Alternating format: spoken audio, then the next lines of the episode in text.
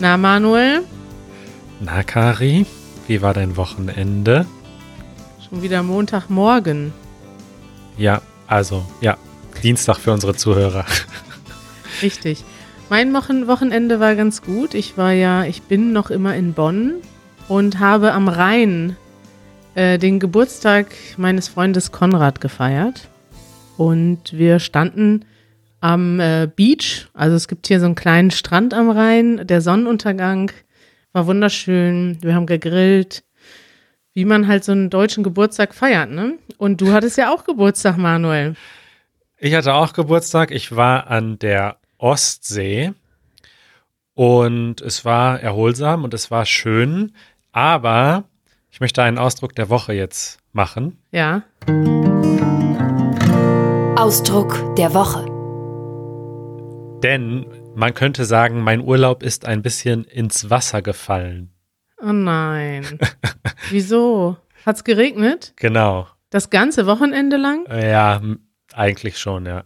Oh also es hat sich nein. zwischendurch ein bisschen gelichtet. Es hat zwischendurch äh, kurz aufgehört zu regnen. Da waren wir ein bisschen wandern. Das war ganz nett. Aber ja, dieser Ausdruck, ich habe das mal recherchiert, bedeutet ja eigentlich, dass etwas nicht stattfinden konnte. Ja. Und das kommt ursprünglich daher, also der ursprüngliche Ausdruck war, etwas ist in den Brunnen gefallen. Und heutzutage sagt man aber eher, etwas ist ins Wasser gefallen.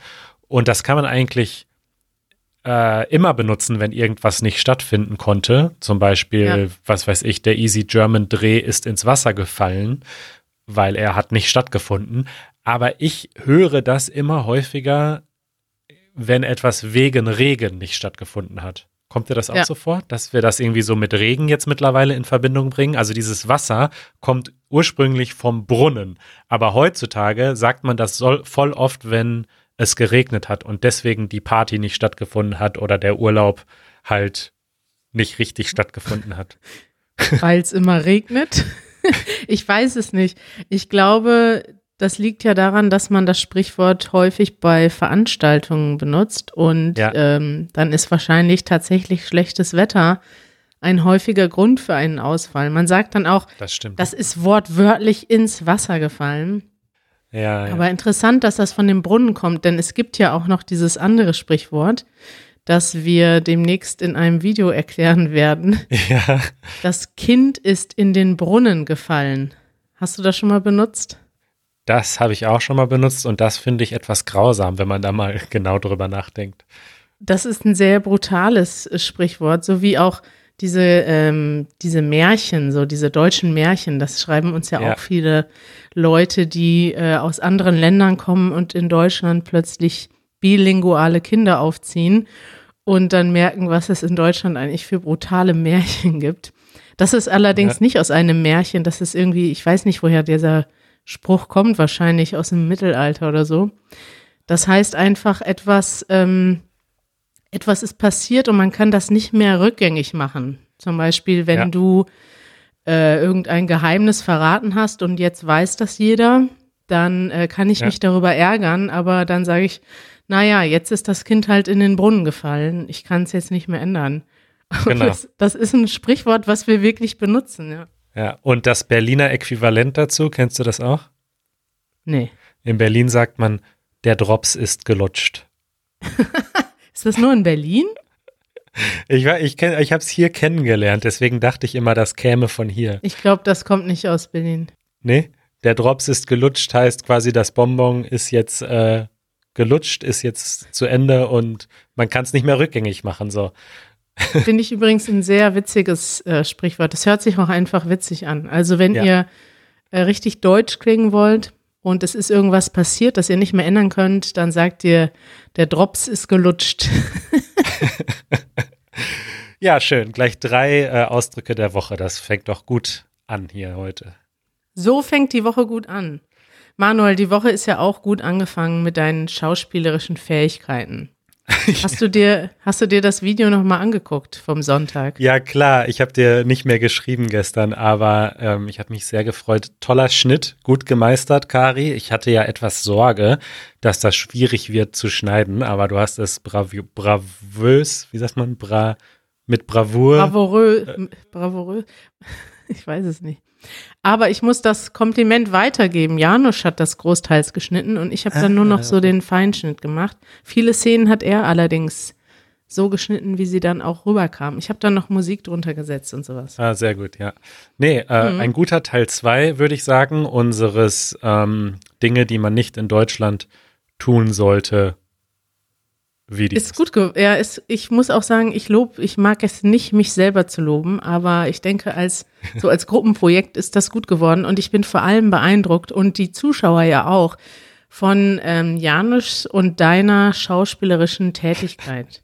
Und ich muss sagen, es ist ja ein bisschen wie im echten Leben. Also Janusz hat gesagt, es wurden quasi äh, eure echten Rollen ein bisschen überspitzt dargestellt. Er ist derjenige, dem alles scheißegal ist. Und du bist ja schon manchmal so ein ordentlicher Typ, ne? Kommst aber in manchen Szenen spielst du das so perfekt aus. So, diese, diese äh, Rolle des pedantischen, korrekten und manchmal, und das ist jetzt natürlich nicht so im echten Leben, äh, du bist nie unfreundlich und du bist aber in dem Video, kommst du manchmal sehr unfreundlich rüber. Und das ist geil, weil das ist wirklich in Deutschland so. Es gibt diese Charaktere zuhauf, die einfach rumlaufen, wie in dem Restaurant, und dann einfach die ganze Zeit pumpig sind, auch ein guter Ausdruck. Die sind einfach schlecht drauf, unfreundlich, und das ist dann Service in Deutschland. Ja, deswegen ist das auch nicht schwierig, das zu spielen, weil wir kennen das einfach zu gut. Aber ich muss trotzdem sagen, Kompliment, du machst das sehr gut. Ich habe hier auch einen Kommentar von, äh, ich weiß gar nicht, wie man es ausspricht, Jevo- Jevori, Jevori. Dem Manuel gelingt es so gut, den genervten Deutschen zu spielen, schreibt er. Und Ja. ich muss sagen, das, da kann ich zustimmen. Macht mir auch Spaß. Ich finde auch, wir sollten häufiger Videos machen jetzt, wo wir wirklich schauspielen. Ich finde, das ist Ja. eine gute Übung auch für uns. Das ist ein neues Genre, das wir entdeckt haben. Ja. Toll, freut mich. Also wir verlinken das Video und ich denke, dass wir machen da jetzt eine Serie draus. Das geht immer weiter. Ja, wir haben uns schon, wir haben jetzt schon über neue Themen nachgedacht. Ja. weil dieses äh, Don't Do in Germany, das ist natürlich ein gutes Thema, aber das ist ja irgendwann auch, irgendwann ist der, Props äh, gelutscht. das wollte ich auch gerade sagen, aber das passt jetzt nicht. Irgendwann ist das Ding durch. Und dann Ja. brauchen wir vielleicht mal neue Themen. Jemand hat schon drunter geschrieben, es wäre schneller, ein Video zu machen, was in Deutschland erlaubt ist.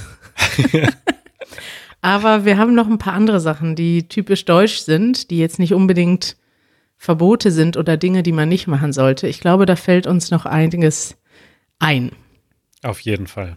Manuel, ich habe noch ein Follow-up Ja, zur letzten Woche. Ich weiß nicht, sind wir noch im Bereich ähm, Ausdrücke? Nee, wir sind jetzt im Bereich Follow-up. Follow-up, ja. Und zwar ähm, hatten wir ja, du hattest ja kurz angesprochen, das Antidiskriminierungsgesetz in Berlin.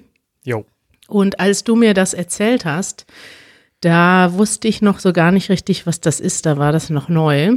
Und ich wollte jetzt mal einen Artikel verlinken für unsere Zuhörer, Zuhörerinnen und Zuhörer, um etwas mehr darüber zu erfahren. Denn tatsächlich ist das ja ein für Deutschland revolutionäres Gesetz. Also man will ja eigentlich immer, dass es schnelleren Fortschritt gibt in so vielen Bereichen.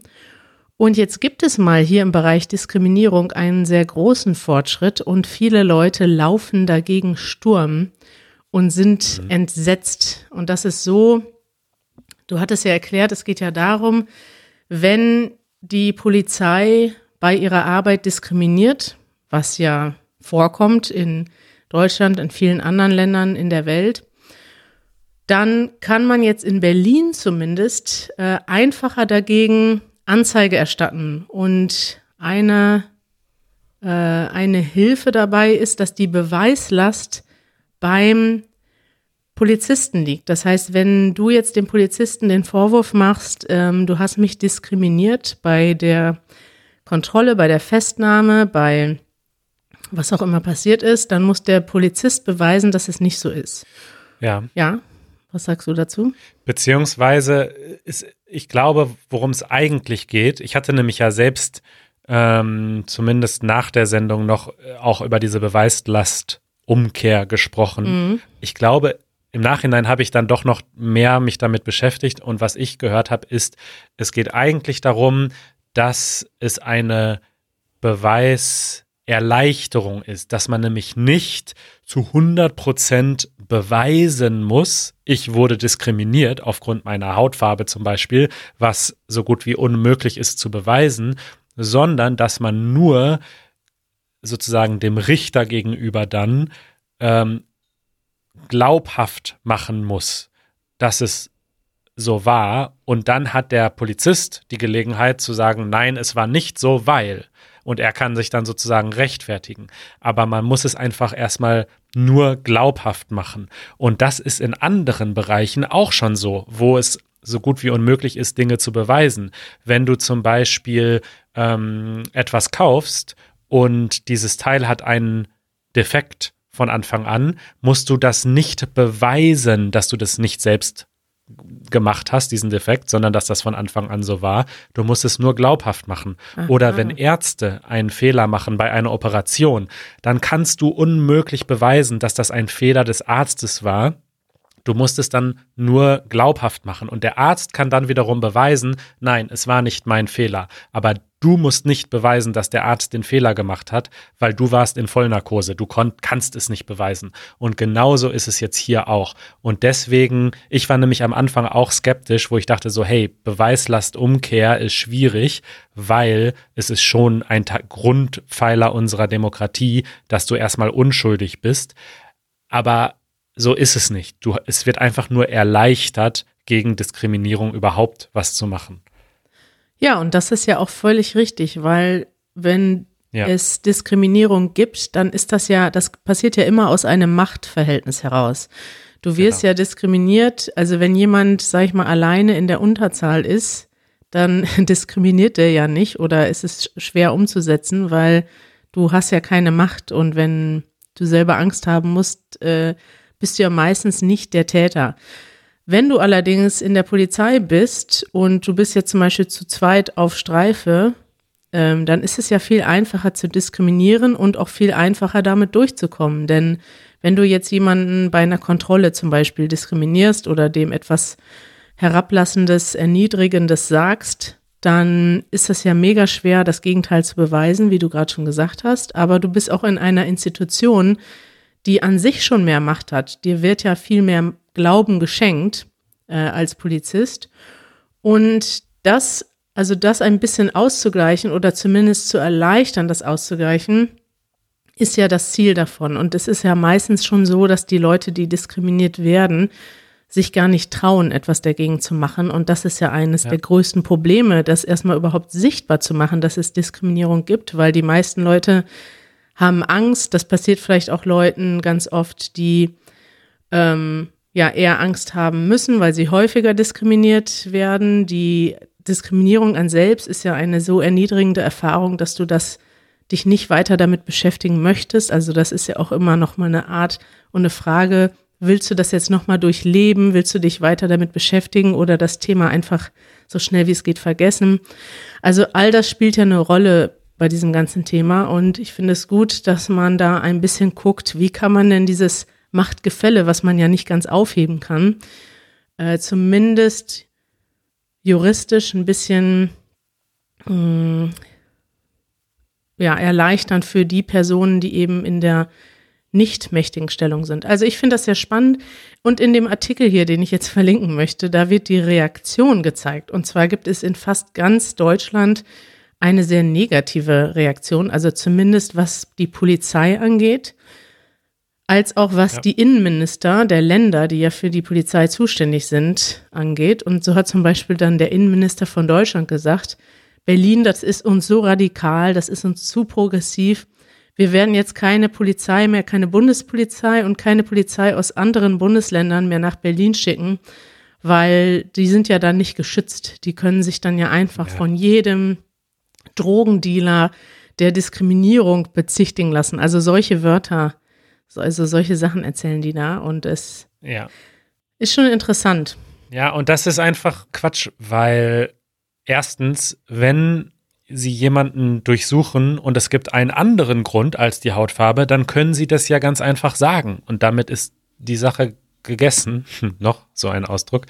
Äh, und außerdem, wenn jetzt wirklich jemand sagt, hey, hier wurde diskriminiert und bekommt Recht, dann bezahlt das äh, Berlin. Also es zahlt nicht der individuelle äh, Polizist den Schadenersatz und es zahlt auch nicht die Polizei aus einem anderen Bundesland, sondern Berlin tritt sozusagen immer ein als, ähm, als, als derjenige, der dann die, die, die Strafe bezahlen muss. Insofern ist diese heftige Reaktion wirklich lächerlich, meiner Meinung nach. Ja. Ja, finde ich gut. Wir beobachten das weiter und ich bin eigentlich äh, sehr positiv angetan ja. von diesem Vorstoß. Ich mittlerweile auch. Du mittlerweile auch, ja. Haben wir noch Zeit für eine weitere Sektion? Absolut. Darüber redet Deutschland. So, mir ist in den letzten drei Tagen aufgefallen, es gibt drei große Themen, die jetzt dominant waren. Also wenn es um Deutschland geht. Natürlich sind ausländische Themen auch sehr äh, dominant gewesen in den deutschen Nachrichten. Drei deutsche Themen und du darfst dann mal auswählen, worüber wir länger sprechen. Und zwar gibt es in Deutschland neue Corona-Ausbrüche und zwar vor allem in Schlachtbetrieben, also der Ort, wo vor allem äh, Schweine geschlachtet werden und wo Menschen unter sehr ja, unhygienischen und auch menschenunwürdigen Bedingungen arbeiten und leben müssen. Ja. Äh, das ist, steht sehr stark in der Kritik. Dann hat Deutschland eine Corona-Warn-App herausgebracht. Das wurde auch viel diskutiert. Und die AfD, eine deutsche Partei, die sehr äh, rechtsextrem ist, hat sich in privaten oder internen Streitereien verzettelt und äh, darüber war auch viel zu lesen. Und du darfst jetzt aussuchen, worüber wir fünf Minuten sprechen. Das finde ich sehr gut. Rate mal, welches dieser Themen ich auswähle. Weiß es nicht. Also ich glaube, dich interessiert alles. Das ist richtig. Ich finde alle Themen interessant, aber das Thema, mit dem ich mich am meisten auskenne und über das ich gerne reden möchte, ist natürlich die Corona-Warn-App. Echt? Ich dachte, äh, also äh, als Vegetarier liegt dir auch ähm, liegt es dir auch am Herzen, die Schweineschlachtbetriebe ja. zu kritisieren. Und als AfD-Feind liegt es dir auch am Herzen, dich darüber lustig zu machen, wie sich die Rechtsextremen untereinander zerstreiten. Ja. Aber nein. Ja, nee, stimmt. Aber das erste Thema mit, der, mit den Schlachtbetrieben ist so furchtbar deprimierend. Und ach, über die AfD, ich, denen muss man auch nicht noch mehr Aufmerksamkeit geben. Und die Corona-Warn-App finde ich aber tatsächlich spannend. Und mich interessiert zum Beispiel auch, ob du sie dir installiert hast. Lass uns mal darüber sprechen. Okay. Ja, hast du denn diese, also wir sagen vielleicht erstmal noch ganz kurz, genau, es gibt eine äh, Corona-Warn-App, die entwickelt wurde von der Deutschen Telekom, SAP und der Bundesregierung. Trio Infernale. äh, könnte man normalerweise wirklich so sagen, ja. Und die ist jetzt seit ein paar Tagen zum Download verfügbar und sie soll es vereinfachen, Infektionsketten zu verfolgen. Ich kann gerne gleich mal kurz erklären, wie das Ganze funktioniert, aber erstmal möchte ich dann von dir wissen, ob du sie dir installiert hast und was du davon hältst. Also ich habe sie sofort installiert. Ich habe sie jetzt seit sechs Tagen aktiv. Die Risikoermittlung ist auf aktiv geschaltet und äh, mein bisheriges Risiko ist ein niedriges Risiko, wird mir hier gesagt. Gestern um 21.33 Uhr wurde es zum letzten Mal aktualisiert. Und ja, vielleicht du kannst wahrscheinlich besser erklären, wie sie funktioniert als ich. Vor allem auch kürzer. Ja, also das Erste, was ich vielleicht sagen würde, ist, dass ich ähm, diese App gut finde und ich es gut finde, wie sie entwickelt wurde. Und ich habe da auch eine ähm, Podcast-Empfehlung nämlich Logbuch Netzpolitik, Episode 350. Da werden viele, viele Fragen zu dieser App sehr ausführlich beantwortet. Denn es gab ähm, ziemlich viele Bedenken und ziemlich viel Kritik. Äh, und Deutschland ist ja ein, ein Land, was bekannt ist für Datenschutz, sag ich mal. Also vielen Leuten liegt ihre Privatsphäre sehr am Herzen. Da gehöre ich auch dazu. Mhm. Also ich bin auch oder ich denke auch, dass ähm, zum Beispiel eine App, die Menschen wirklich trackt, also wo sind Menschen zu welchem Zeitpunkt, ähm, dass das sehr negativ zu betrachten ist oder dass man da sehr vorsichtig sein sollte. Und solche Ansätze gibt es in manchen anderen Ländern. Und ähm, in Deutschland ist jetzt eben diese App programmiert worden, die auf den Schnittstellen von Apple und Google aufsetzt, die die bereitgestellt haben. Und nach allem, was ich gehört und gelesen habe, ist das sehr gut gelaufen. Die App ist Open Source, also viele Leute konnten sich das anschauen auf den Code und konnten schauen, sind da offensichtliche Schwachstellen oder nicht. Und das ähm, Fazit von allen ist eigentlich, hey, das ist sauber und ordentlich gemacht und sie trackt eben nicht die ähm, Bewegungsdaten oder den Aufenthaltsort, sondern es funktioniert einfach so, ganz kurz zusammengefasst, dass ähm, wenn du diese App jetzt installiert hast, dein Handy sozusagen permanent irgendwelche Codes aussendet. Einfach blind in die Umwelt, es streut einfach per Bluetooth diese Codes raus. Wenn ich jetzt als jemand, der auch die App installiert hat, äh, mit dir in einem Raum bin und irgendwie in, in zehn bis zu fünf oder zehn Metern Entfernung von dir bin, äh, für mindestens 15 Minuten, dann empfange ich diese Codes von dir und du empfängst die Codes von mir und mein Handy speichert einfach diese Codes, die du von, die du ausgesendet hast. Ich weiß nicht, wer du bist. Ich weiß auch nicht, wo du sonst unterwegs warst. Ich habe einfach nur diese Codes von dir bekommen, weil wir uns physikalisch für 15 Minuten mindestens in der Nähe aufgehalten haben. Wenn du jetzt innerhalb der nächsten 14 Tage äh, krank wirst und einen positiven Corona Virustest machst, dann kannst du in der App sagen, ich hatte einen Test und ich bin positiv getestet worden auf Corona. Und mein Handy sucht einfach nur äh, jeden Tag, äh, gleicht sich ab mit einer Datenbank und sieht dann, oh, dieser Code, den ich mal bekommen habe, der ist jetzt sozusagen gekennzeichnet als positiv. Ich weiß nicht, wer das war, ich weiß nicht, wann das war, ich weiß nur jetzt, okay, ich hatte Kontakt mit jenem, jemandem, der jetzt freiwillig gemeldet hat, dass er diesen ähm, Test gemacht hat. Und das bedeutet für mich einfach, okay, ich kann jetzt vorsichtig sein. Ich kann jetzt einfach mal vorsichtshalber äh, meine Kontakte reduzieren oder auch einen Test machen. Und das ist einfach schon alles. Ach, man kann dann nicht wissen, also man weiß nicht, wo und wann das war? Nein. Ich weiß nicht, wann ah. das war, ich weiß nicht, wer das war, ich weiß nicht, wo das war, ich weiß nur, ich war 15 Minuten lang in der Nähe von jemandem, der jetzt sagt, hey, ich habe einen Test gemacht und ich bin positiv.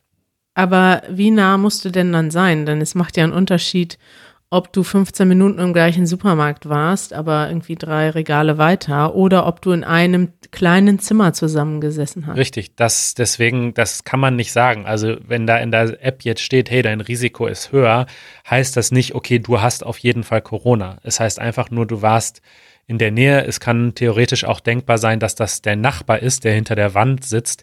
Das kann man so genau dann nicht sagen. Es ist einfach nur dann ein Tipp sozusagen, hey, sei jetzt mal besonders vorsichtig, reduziere deine Kontakte und mach am besten auch einen Test, um, um sicher zu gehen, dass du dich nicht infiziert hast. Ja, krass. Also ich habe auch mit mehreren Leuten drüber gesprochen und mit Leuten vor allem, die mehr Ahnung haben als ich. und die waren auch alle positiv angetan. Und ich muss sagen, dass ich das grundsätzlich ähm, gut finde. Ich habe, wir haben ja auch schon darüber gesprochen, dass sich unsere Regierung bisher in dieser Krise als relativ, ähm, also unsere Regierung ist ja kritisierenswert auf vielen Ebenen, aber dass sie sich in der Krise doch schon als gut bewährt hat mit vielen Dingen und eben das Gesundheitsmanagement auch halbwegs gut funktioniert. Und diese App jetzt alleine die Tatsache, dass die App nochmal komplett umgestaltet wurde, nachdem sich viele Datenschützer beschwert haben, und man dann gesagt hat, okay, dann investieren wir noch mal mehr Geld und nehmen auch eine längere Entwicklungszeit in Kauf. aber gestalten das so, dass wir den Datenschutz berücksichtigen und auch die Kritiker, die kritischen Stimmen mit einbinden. Das finde ich erstmal grundsätzlich gut. Ja, wobei man auch dazu sagen muss, dass Apple, die ja generell sehr auf Datenschutz fokussiert ist als Firma, ähm, da das so ein bisschen auch forciert hat, weil in Deutschland wollte man ursprünglich so ein zentrales Modell wählen, wo eben nicht die Daten dezentral auf jedem einzelnen Handy sind. Also die Bundesregierung weiß ja zu keinem Zeitpunkt deinen Stat Status, ja. Ähm, und es ist ja alles komplett dezentral. Und man wollte das in Deutschland erst zentral machen. Und dieser Ansatz hätte aber auf iPhones nicht funktioniert, weil Apple von vornherein gesagt hat, das unterstützen wir nicht. Wir unterstützen nur so ein Framework, was eben dezentral ist und das, wo man dann sagen muss, hey, da hat die Bundesregierung gut reagiert, ist, dass sie dann eingelenkt haben und gesagt hat, okay, dann machen wir das so. Aber letztlich können wir da tatsächlich auch Apple danken, dass sie da einfach gesagt haben, so, hey, ein dezentrales Modell, was man am Ende auch ausnutzen könnte für Überwachung zum Beispiel, das unterstützen wir einfach von vornherein nicht. Interessant. Sagst du das als Apple-Fan? Oder weil ich habe das noch in gar keinen Nachrichten gelesen, dass wir da Apple ja, zu danken haben. Ähm, ich sage das nicht als Apple-Fan. Ich, ich, ich finde, einerseits können wir da dankbar sein, dass die da so gesagt haben, nein, wir unterstützen nichts, was, was sozusagen das Potenzial hat, ausgenutzt zu werden für Überwachung. Gleichzeitig finde ich es aber auch traurig, dass wir sozusagen eine große Firma, einen Megakonzern brauchen, um unsere Privatsphäre zu schützen. Also ich hätte mir gewünscht, dass es umgekehrt ist, ja, dass unsere Regierung sagt so, hey, uns ist wichtig, dass wir das machen in einer Art und Weise, wo die Privatsphäre unserer Bürger zu jeder Zeit geschützt ist und dass wir nicht eine Firma brauchen, der das aus welchen Gründen auch immer, auch aus Marketinggründen sicherlich wichtig ist, äh, dass wir uns jetzt auf Apple verlassen müssen, dass unsere Privatsphäre geschützt ist, weißt du? Also, also so wie ich das gehört habe, war das ja nicht nur Apple, sondern das waren ja eine ganz breite Gruppe an verschiedenen äh, politischen Gruppen, die sich da auch engagiert haben. Auf jeden Fall, das auch. Und ich meine, Apple ist ja nicht so, dass Apple jetzt der Datenschutzkönig in der Welt ist. Also wenn sie in anderen Ländern äh, sind sie ja auch nicht so, dass sie dann alles, also ist ja nicht so, dass sie zum Beispiel sagen, okay, wir kooperieren nicht mit Ländern oder Regierungen, die sich im Datenschutz nicht engagieren, weil das machen sie ja schon. Also ist ja nicht so, dass sie da überall mit ähm, besten, als bestes Vorbild durch die Welt gehen. Ähm, ja, ähm, es stimmt, dass es in Deutschland auch so eine breite Front gab und den Chaos Computer Club und so weiter und Leute, die darauf hingewiesen haben, warum das zentrale Modell keine gute Idee ist, aber eingelenkt und umgeschwenkt auf das dezentrale Modell wurde in dem Moment, als klar wurde, das zentrale Modell wird auf iPhones nicht funktionieren und ist damit am Ende nutzlos. Ja, Manuel, danke dir für die ganzen äh, Infos, ne? Ja, wir verlinken nochmal einen äh, Podcast und ein Video dazu, wo man ein bisschen mehr dazu hören kann. Aber ich finde es auch spannend und der andere große Kritikpunkt ist ja sozusagen, dass das alles nichts bringt, weil es müssten so und so viele Millionen erst mitmachen und so weiter. Ich glaube, es ist halt einfach wichtig zu sagen, dass das ein weiteres Tool ist, ein Werkzeug in dieser Bekämpfung der Ausbreitung. Und dafür ist es, denke ich, schon gut. Aber dass es natürlich ja. nicht die Lösung ist, ist auch klar. Ja, was heißt, die, die Lösung kann es ja schon gar nicht sein, weil es ja auch immer noch alles verzögert ist. Also ich bin mir auch Klar. ziemlich sicher, man sieht jetzt auch in vielen Ländern, ich weiß nicht, ob du ab und an mal so die Corona-Statistiken noch anguckst, aber es geht in vielen Ländern jetzt erst, also gerade jetzt nach oben, wenn du dir anguckst, die USA, Brasilien, äh, Israel fängt gerade an mit einer zweiten Welle und ja. in Deutschland wird das auch kommen. In Deutschland sind alle so unvorsichtig. Es ist für mich ja. völlig klar, dass wir eine zweite Welle, vielleicht auch eine dritte Welle haben werden, dass wir auch ja. wieder mehr Einschränkungen haben werden. Und das liegt jetzt auch einfach an uns, da ein bisschen ja mitzugucken, dass es nicht so weit kommt. Ja, das denke ich auch. Und die App wurde ja schon von über 10 Millionen Leuten runtergeladen. Also ich glaube, wenn man jetzt mal einrechnet, wie viele von den 80 Millionen Einwohnern Deutschlands äh, Kinder und vielleicht Senioren sind, die gar keine Apps benutzen, kann man doch schon fast davon ausgehen, dass jetzt jeder vierte oder fünfte demnächst diese App haben wird und dann bringt das schon was, Ja. würde ich sagen. Denke ich auch. Ich verlinke mal hier noch ein Bild, das fand ich ganz süß, von unserem Bundespräsidenten und seiner Frau, wie, Ja. wie sie die äh, Corona-App werbend in die Kamera halten. Denn das haben jetzt natürlich viele Politiker gemacht, dass sie, sie müssen ja irgendwie ähm, das Wort über die App verbreiten, damit mehr Menschen das runterladen. Und äh, die haben dann so ein Werbefoto gemacht, glaube ich, in ihrem Schloss, schätze ich mal, war das. Und da halten sie also die Corona-App in die Kamera. Und ich finde das einfach süß, das Foto. Aber ganz ehrlich, jetzt zoom, zoom mal rein in das Bild. Hatten die wirklich ein Handy in der Hand oder wurde das reingefotoshoppt? Weil für mich sieht das irgendwie total nach Photoshop aus. Haben die einfach so ein Bild, wo die ihre Hände ausstrecken und da wird, je nachdem, was gerade beworben wird. Was meinst Da du? könnte man jetzt auch unseren Easy German Podcast. Mach doch den mal da rein in Photoshop und stell den heute noch in die Show Notes. Das wäre natürlich Fake News. Steinmeier bewirbt Easy German Podcast. Das Du kannst gut. ja daneben schreiben, Fake. Dann, äh, damit wir unsere Zuhörer nicht verwirren. Ja.